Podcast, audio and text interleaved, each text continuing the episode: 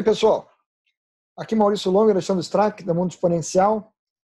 É, hoje, como todo mundo, para discutir algum aspecto do que está acontecendo aí em função da pandemia do coronavírus. É, a gente estava discutindo N assuntos diferentes para conversar aqui, mas a verdade é que no dia de hoje, no momento que a gente se encontra, a gente chegar aqui para falar para vocês, olha, pô, saiu essa tecnologia novazinha aqui e tal, se ela não tem nenhuma aplicação no cenário que a gente está vivendo hoje, na realidade não interessa para ninguém, nem, nem a nós e muito menos a você que está aí olhando agora. Então, a gente vai falar sobre como as empresas estão lidando ou não estão lidando com essa situação, né, Alexandre? Sobre como as empresas devem estar lidando, é, ou deveriam estar lidando, porque é um impasse bastante complexo o fato de que há que se seguir as orientações das, dos organismos de saúde. De uma forma ou de outra, você segue por uma decisão, digamos, coerente com o estado de risco da saúde, ou você segue por uma imposição governamental que você é obrigado a seguir, que alguém vem e baixa um decreto e você tem que seguir esse decreto. Mas, no fim das contas, o que interessa que eu acho que é o que a gente vai abordar aqui ao longo dos próximos minutos, é, é ou são, digamos assim, as consequências disso, porque os impactos econômicos e de, de, qualquer uma dessas duas decisões, elas, eles não são sentidos talvez no primeiro momento, mas já já eles vão chegar e a gente vai ter que saber como tratar essa situação que não é, é tão simples quanto parece. Se você ainda não assinou o canal, clique aqui embaixo para assinar e marque o sininho para ser notificado quando saem novos vídeos. Se você está escutando o podcast e ainda não fez a sua assinatura, procure na sua plataforma de preferência para que você seja avisado quando forem lançados novos episódios. Se você gostar do que você vir e ouvir aqui, é, deixe o seu like, porque o feedback é interessante para nós. A, a questão que a gente coloca aqui, que as pessoas estão fazendo e estão discutindo, estão se colocando é, entre os gestores de empresas, né? é o que fazer em relação à presença das pessoas nas empresas. Existem empresas que não têm como funcionar sem a presença dos é, funcionários, dos colaboradores, é, terceiros. Indústrias, normalmente. Por exemplo, né?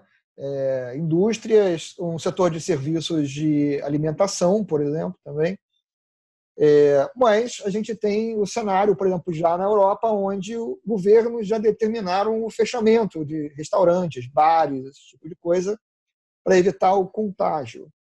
Não é a nossa situação aqui no momento, mas vem a questão é, se ela não será amanhã a questão se não houver uma atividade, uma atividade preventiva inicial, vamos dizer assim. A gente tem visto circular aí mensagens gravadas supostamente por pessoas uh, brasileiras que estão na Europa, descrevendo a situação lá e, e aconselhando, né, e dando votos de que a gente que ainda está mais atrás na epidemia não chegue ao ponto em que eles já chegaram na Europa. E aí vem essa questão: o que, que você faz? Você manda as pessoas para casa ou você e, e tem o prejuízo por tempo indeterminado, ou você tenta manter a empresa funcionando o máximo de tempo possível? Acho que a questão aí não é não, não é simples desse, ou seja, não é uma decisão só racional, né? Porque se ela não. fosse só racional, é bota todo mundo em casa, dado que existe um risco de saúde significativo para uma grande quantidade de pessoas. É, acho que a questão é como que você faz para essa transição econômica é, dos impactos econômicos e financeiros na vida das pessoas acontecer de uma forma razoavelmente estruturada em tão pouco tempo, porque obviamente não houve planejamento para essa situação. E isso de, ah, vou fechar um, um restaurante, vou fechar é um, um shopping center, eu vou diminuir a quantidade de, de, de horário pelo qual o shopping center pode funcionar, vou é, acabar com os espetáculos, tudo bem, mas quando você faz isso do ponto de vista de de saúde ele faz absolutamente todo sentido e não, nós não estamos aqui, eu pelo menos não estou, dizendo que esse não é o caminho. A questão toda é o impacto direto na vida das pessoas nesse momento. Em muitos locais, como você falou na Europa, o governo está vindo com mecanismos de apoio é, financeiro para algumas dessas atividades. E isso, no primeiro momento, é, é bem complicado, porque você imagina um artista de teatro vai ficar sem teatro durante, sei lá, dois ou três meses. Ele vai ver de quê? Como é que ele vai pagar as contas dele? A conta de luz não vai parar de chegar, a conta de, é, a conta de telefone não vai parar de chegar, a conta da escola não vai parar de chegar. Ah, vai ficar dois meses sem escola, a escola não vai deixar de cobrar. A universidade não vai, a universidade que for paga não vai deixar de cobrar, porque eles conseguem supostamente, nem todos, mas alguns conseguem é, ofertar as aulas à distância. É, então, as contas básicas, o condomínio do, do edifício vai continuar chegando. Então, as contas elas vão chegar. E se a pessoa depende de rendimentos que simplesmente cessam, absolutamente cessam, é muito complicado, para não dizer inviável, é, dependendo do, do tipo de atividade. Isso a, a, afeta profissionais liberais, afeta pequenos empreendedores e afeta empresas maiores, porque na verdade a empresa maior ela vai ter o seu faturamento reduzido, mas ela vai ter os seus custos mantidos. Hoje já surgiram é, aí notícias nos principais portais, por exemplo, redes de cinema já sugerindo é, planos de demissão voluntária. Já falando, sugerindo ó, não, já apresentaram para os funcionários é, o plano de demissão voluntária com 24 é. horas para eles escolherem se eles querem participar ou não. É, exatamente. Então, pode, pode não querer participar, então ela vai ter que partir para o plano de demissão é, obrigatório, né? imposto, digamos assim, não voluntário. De qualquer jeito, ou seja, essas pessoas elas vão ficar sem emprego por uma quantidade de tempo. Dependendo da quantidade de dinheiro que isso represente, talvez ela consiga se manter durante um mês, dois meses, sei lá, mas depois ela vai ter que voltar para o mercado. Que mercado? Como que vai estar o mercado até lá? Então, essas decisões elas não são tão triviais quanto parecem. É, do vamos tomar uma decisão do ponto de vista de preservar a saúde das pessoas, porque todo mundo está dizendo lá fora que está acontecendo uma tragédia e que o isolamento é a melhor, melhor forma. Ok, é a melhor forma. Mas como você resolve o problema da vida do indivíduo? Porque se ele não morrer por um problema de saúde, ele pode morrer por um problema de fome. É, não, vamos. Aí nesse ponto é onde a gente, é, nós dois discordamos, né? O que eu acho que é Sim. interessante para quem nos assiste, que é o seguinte: é, eu, eu sou uma pessoa é, com base na que se baseia na ideia do que não pode ser mudado, não adianta eu querer mudar. A, a uhum. epidemia não vai parar e as pessoas irão morrer se a epidemia se alastrar muito rápido. É, por uma questão de incapacidade do sistema de saúde de lidar com o número de pessoas doentes simultâneas. Estamos então, de acordo, até aí estamos de acordo. Até aí isso é um fato, é um fato que tem se demonstrado pelo mundo, e não importa o que a gente discuta, isso não vai mudar.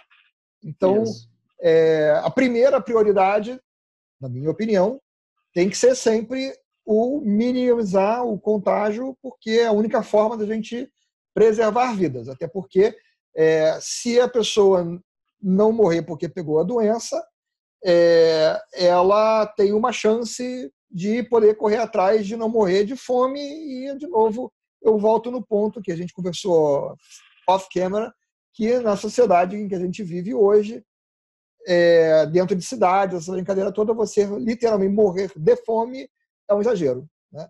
É, não é que não tenha pessoas que passam fome. Essa, é, essa, essa parte eu discordo radicalmente. Mas lógico até que esse há, ponto eu vou. Lógico que há gente que. que... Lembra que no Brasil, 4 mil reais você entra para a classe B. Sim, não, não, não, tô, tô sabendo, tô é. sabendo. É... Nós estamos falando de pessoas que ganham 2 mil reais e que perdem o emprego.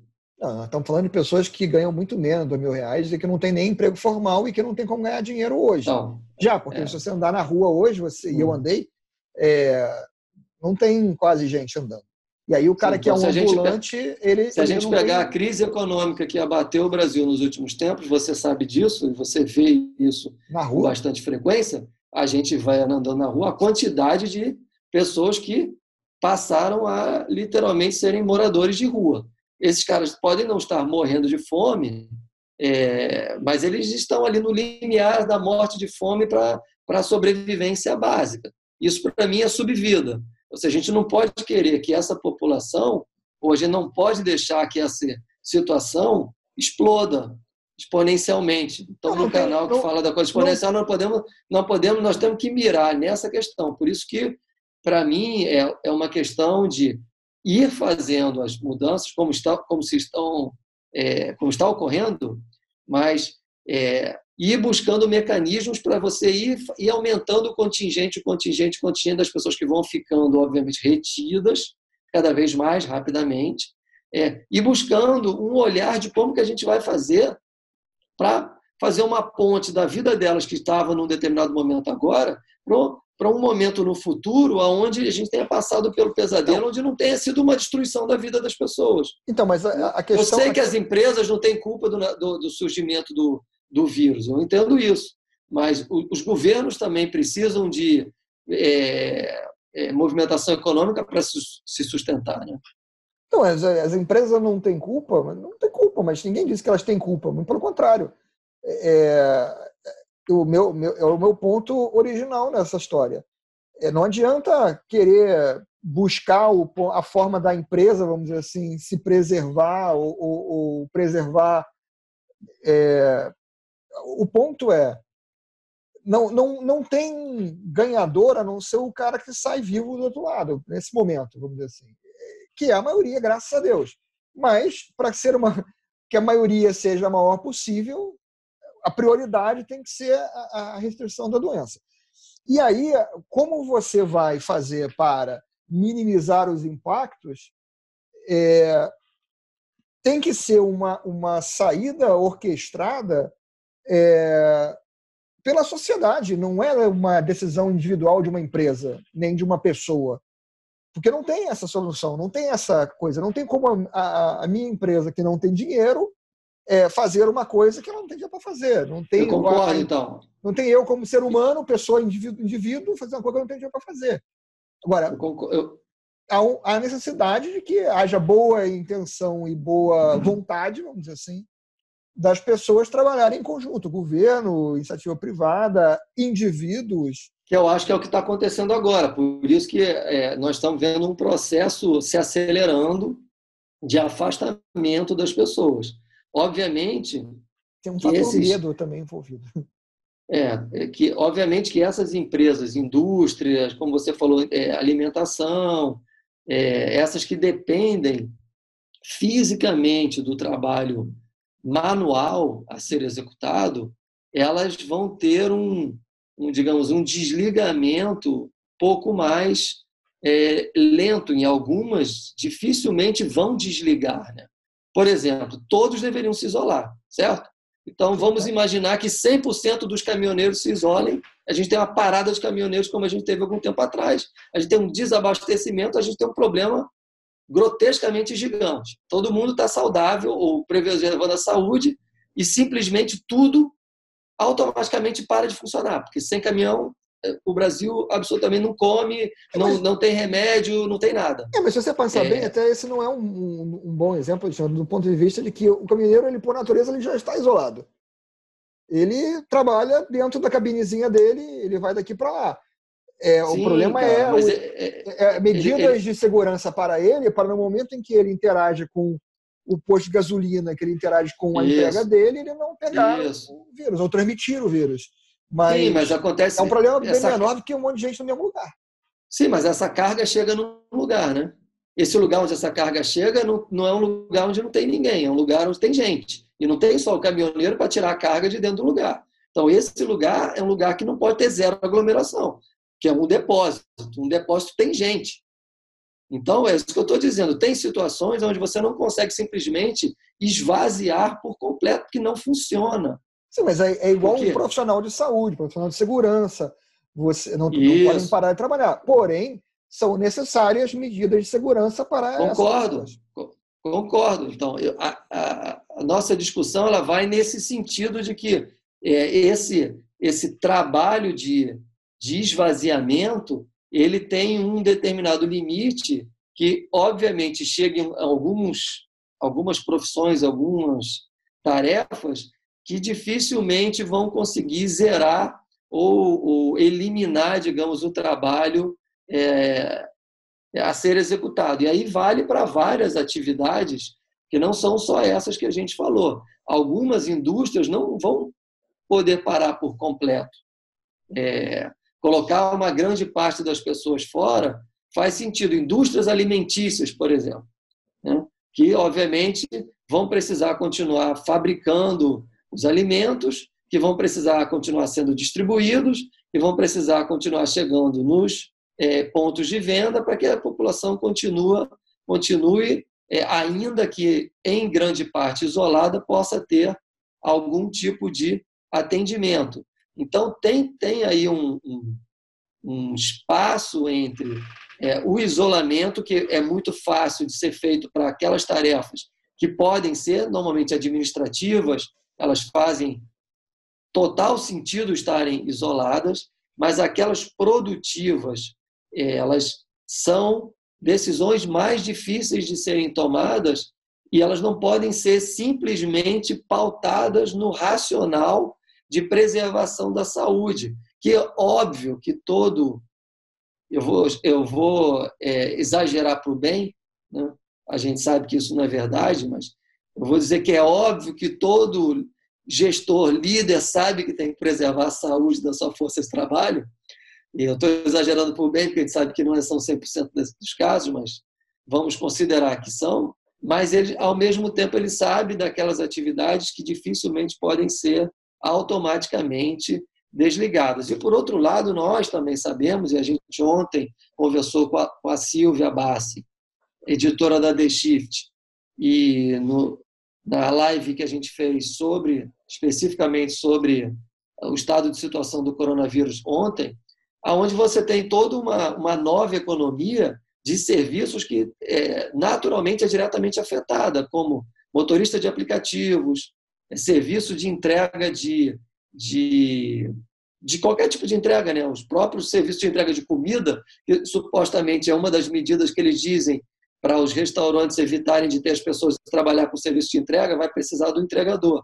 Então, esse entregador ele vai continuar realizando as suas tarefas, mas inevitavelmente terá uma diminuição é, dos trabalhos a serem executados. Talvez não todos os entregadores, mas os motoristas de aplicativo, por exemplo, vão sofrer é, radicalmente uma diminuição do seu de serviço a ser prestado. Não, de táxi, de ônibus, provavelmente daqui a bem pouco tempo, é, porque dependendo do tipo de restrição. Não, eu, eu, não sei se você saiu à rua hoje, eu saí à rua hoje. É, é clara e evidente a redução de movimentação das pessoas.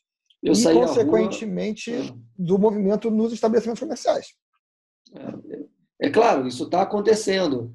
É, assim como, vamos pular um pouco de assunto, uma outra discussão é a, aquelas trabalhadores que precisam trabalhar remoto, você tem diversas questões sobre o trabalho remoto. Não só as ferramentas digitais necessárias para a realização do trabalho, como a, via de conexão. A gente estava discutindo isso há pouco, que eu, eu vi em alguns grupos as pessoas perguntando como é que você, como é que a empresa está fazendo com relação à conectividade das pessoas que podem trabalhar remotamente. E eu diria que foi unanimidade de todas as pessoas que responderam nos grupos que as empresas estão pedindo para que as pessoas usem a internet das suas casas para a realização dos, seus, do, dos trabalhos e não dão nenhum tipo de compensação por isso, ou seja, elas não pagam a internet da sua casa, você já pagaria a internet naturalmente, o que é bastante razoável. E eu acredito que isso atenda grande parte dos trabalhadores remotos bem. Agora, há um percentual daqueles trabalhadores que poderiam trabalhar remotamente que não conseguirão, que dispõem de uma infraestrutura ruim, insuficiente para que eles possam desempenhar bem o trabalho remoto. Aqui, o que se faz? Se, se entende que ele não tem o recurso suficiente, automaticamente deixa ele em casa é, sem trabalhar, porque não vai conseguir desempenhar o seu trabalho, é, ou manda ele para a empresa, já que ele vai estar isolado de qualquer jeito, se não tiver ninguém na empresa, vai estar ele sozinho lá, porque lá tem os recursos, ele continua estando isolado dentro da empresa, apesar de que ele não vai estar isolado no caminho até a empresa. E, é... e, e não necessariamente, e não vai estar isolado também, a não ser que a empresa só tivesse um cara nesse sentido, né? Não vai estar isolado. É, é dependendo do, do tipo de, de departamento e tal, pode até ser que em alguns casos isso aconteça, mas serão raros, eu concordo com você. Então, é, são questões que, que surgem a cada instante e que não são completamente é, desprezíveis, porque são dificuldades para as quais grande parte das empresas não se prepararam. E a gente já vem discutindo isso aqui há algum tempo. A questão do trabalho remoto, apesar dela parecer naturalmente óbvia no, no tempo em, em, que a gente vive, ela ainda é para radicalmente. Oi? Para algumas pessoas. É, ela não é a prática comum das, das grandes empresas, né? É, das grandes empresas, eu não diria nem necessariamente das grandes, das empresas tradicionais. Porque às vezes você tem empresa pequena que não, não trabalha com, com não funciona com trabalho remoto. E isso surge essas grandes questões. empresas que trabalham só com trabalho remoto, né? A, é, Dell, por exemplo, não, não tem toda a parte comercial da Dell, se não me engano. Acho que é Cisco tem... também, né? Acho também. É, é. Tem várias, ou seja, é bacana, essas, essas estão preparadas. Para elas, teoricamente, Faz muda muito, diferença. O que muda, o que muda talvez é que não vai dar para fazer visita aos clientes, porque o cliente não vai estar nesse momento, então vai fazer algum tipo de conversa remota que ele já está acostumado a fazer, é facilmente adaptável. Mas as outras, para as outras empresas que não se prepararam, começam com o problema do equipamento. Eu posso usar o meu equipamento na minha casa para acessar a empresa? Talvez possa, se o meu equipamento comportar essa possibilidade. Quais são as vulnerabilidades do, nosso, do meu equipamento? E a gente sabe que essas questões de vulnerabilidades elas não são desprezíveis, porque muitas vezes as pessoas, por irresponsabilidade total, é, têm computadores com softwares absolutamente piratas, desde o sistema operacional até todos os softwares que ela usa em casa, na grande maioria das vezes, são piratas. É, então, isso é uma vulnerabilidade significativa. E, e, a empresa, às vezes, ela não tem como saber esse limite. Né? Ela só, é, ou ela se lança no risco, ou ela simplesmente abandona o risco. Né? É, e diz o seguinte, cara, prefiro que você não use seus equipamentos, porque eu, eu não tenho como me responsabilizar é, pelo que acontece dentro da sua casa. É, esse, isso esse aspecto, traz dificuldade significativa. Que, né? Então, esse aspecto eu acho que está muito diretamente ligado a uma frase que, que você usou um tempo atrás, é, que é aquela que diz que não haverá transformação digital para todo mundo. Que, que da onde eu tô, onde eu quero chegar. É, nós temos uma quantidade muito grande de empresas no Brasil que vive no século passado.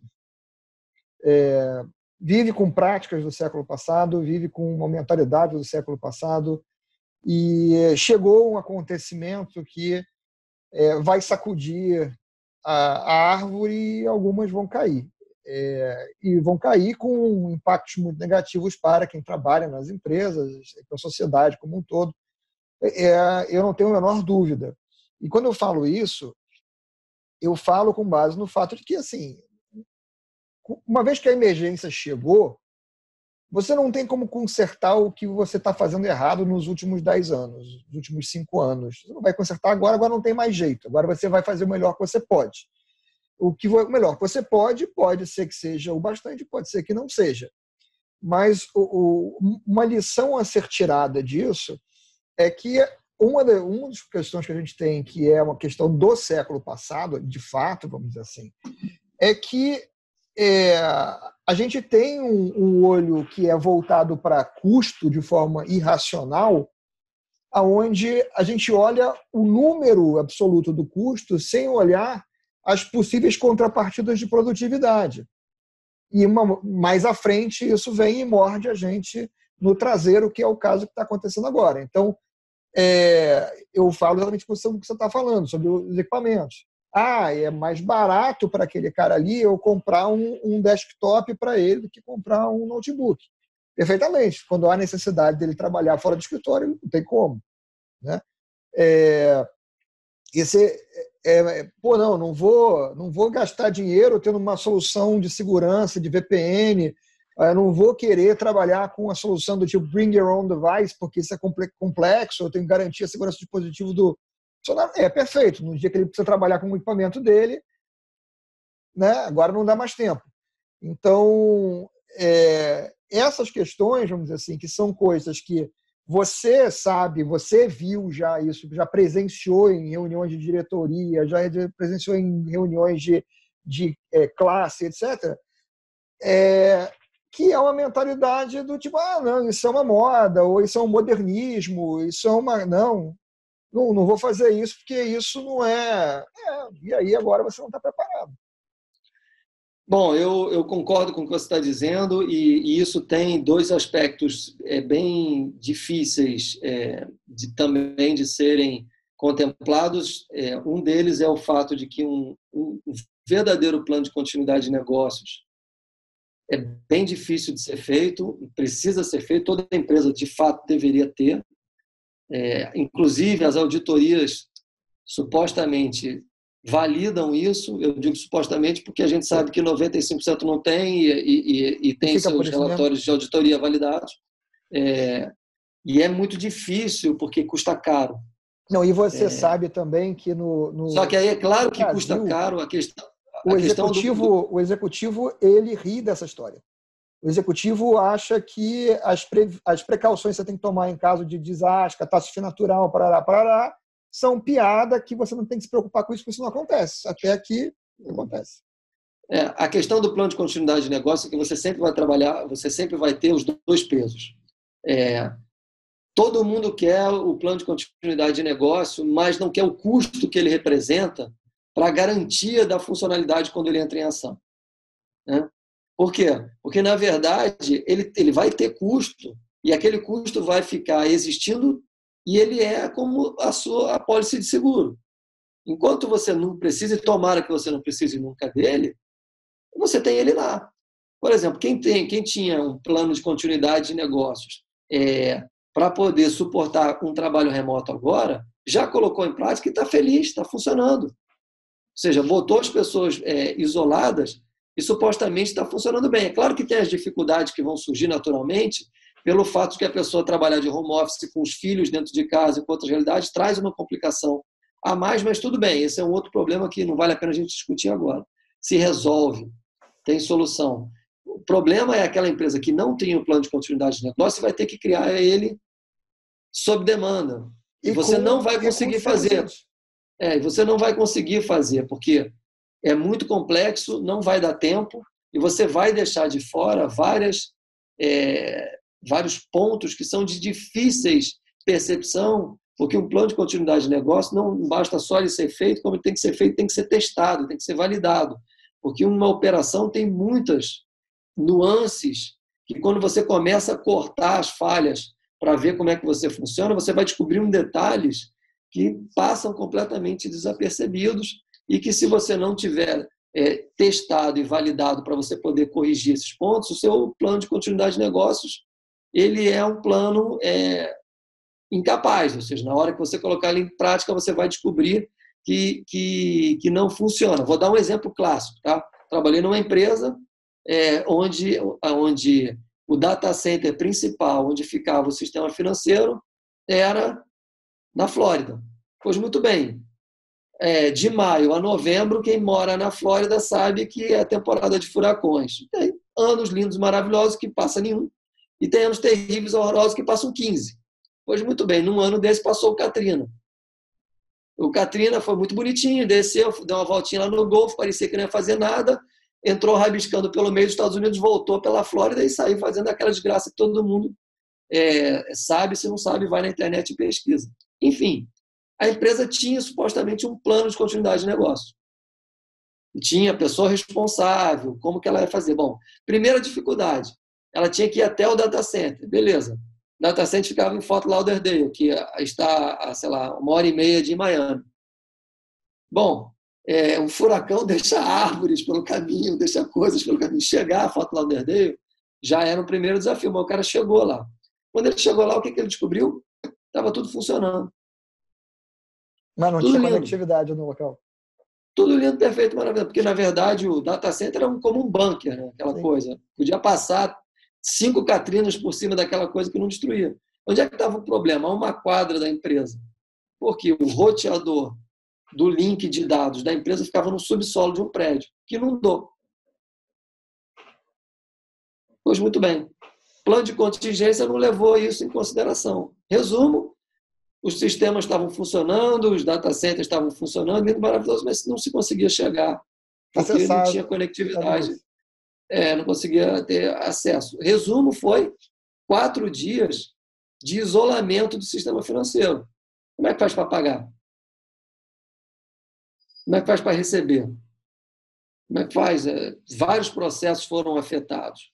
Então, quer dizer, é, você às vezes tem esse caso não era nem um business não era nem um plano de continuidade de negócio era um plano de recuperação de desastre que é diferente que é um, um pedaço do seu plano de, de, de, continuidade.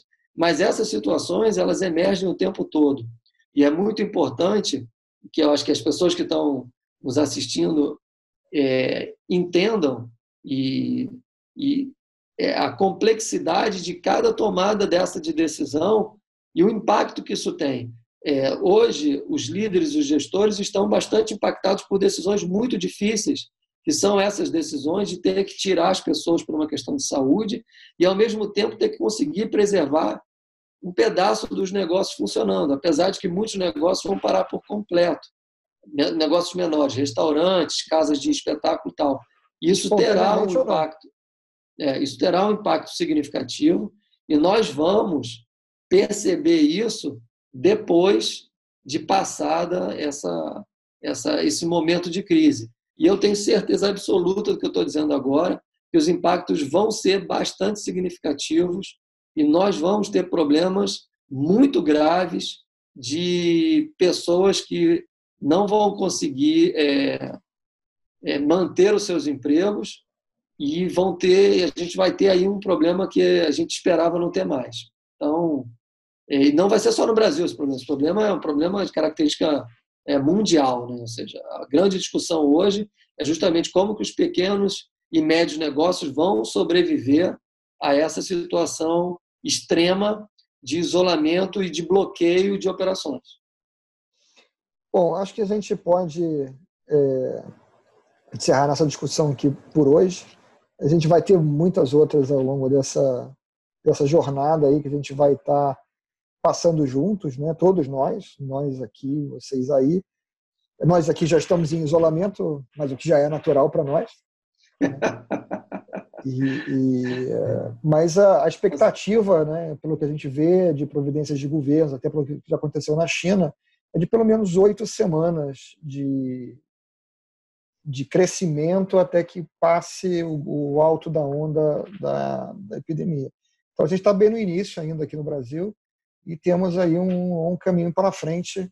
E nós aqui vamos continuar voltando no, no, no tópico e abordando como as pessoas podem tentar fazer é, para minimizar toda, os problemas. É, né?